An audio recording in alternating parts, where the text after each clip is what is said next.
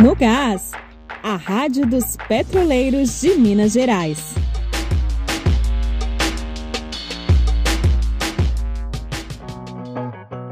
O seu candidato já assinou a carta de compromisso com a Petrobras? Não? Então fique ligado no episódio de hoje. Vitória para os trabalhadores. No último dia 26, a Petrobras apresentou uma nova redação para o acordo da tabela de turno. Anteriormente, a empresa havia enviado uma minuta que retirava vários direitos da categoria propondo inclusive a imposição para que os trabalhadores renunciassem às ações judiciais de cobrança dos passivos trabalhistas relativos às tabelas anteriores. Após pressão da FUP e dos sindicatos, a gestão recuou.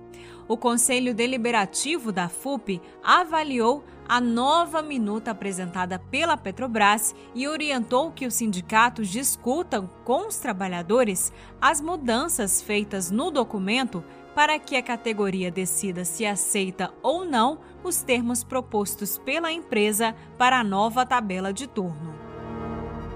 Você sabia que pode cobrar do seu candidato a vereador ou prefeito um compromisso público de defesa da Petrobras? o Sindipetro produziu uma carta compromisso para que os candidatos do pleito deste ano assumam publicamente a sua defesa para que a Petrobras continue em Minas. O diretor Felipe Pinheiro ressalta a importância dos petroleiros votarem em candidatos ou candidatas que apoiam a nossa empresa. Todo petroleiro, toda petroleira já entenderam qual que é a prioridade do momento: lutar contra a privatização da Petrobras lutar contra a venda da Regap, contra a venda da Pebil e contra a entrega de outros setores nesse desmonte completo pelo governo Bolsonaro. Nós entendemos que as eleições também é uma trincheira de luta nossa. É momento de cada petroleiro né, cobrar do seu candidato um posicionamento claro em relação à privatização da Petrobras. Nós não podemos votar em candidatos que sejam a favor da privatização da Petrobras, de outros estatais ou a favor da destruição de serviços públicos. Nós precisamos fortalecer em todos os lugares as câmaras de vereadores e as prefeituras com pessoas que estejam comprometidas com a nossa luta. Então, no próximo dia 15 de novembro, é missão para todo mundo votar em candidatos que defendem a Petrobras.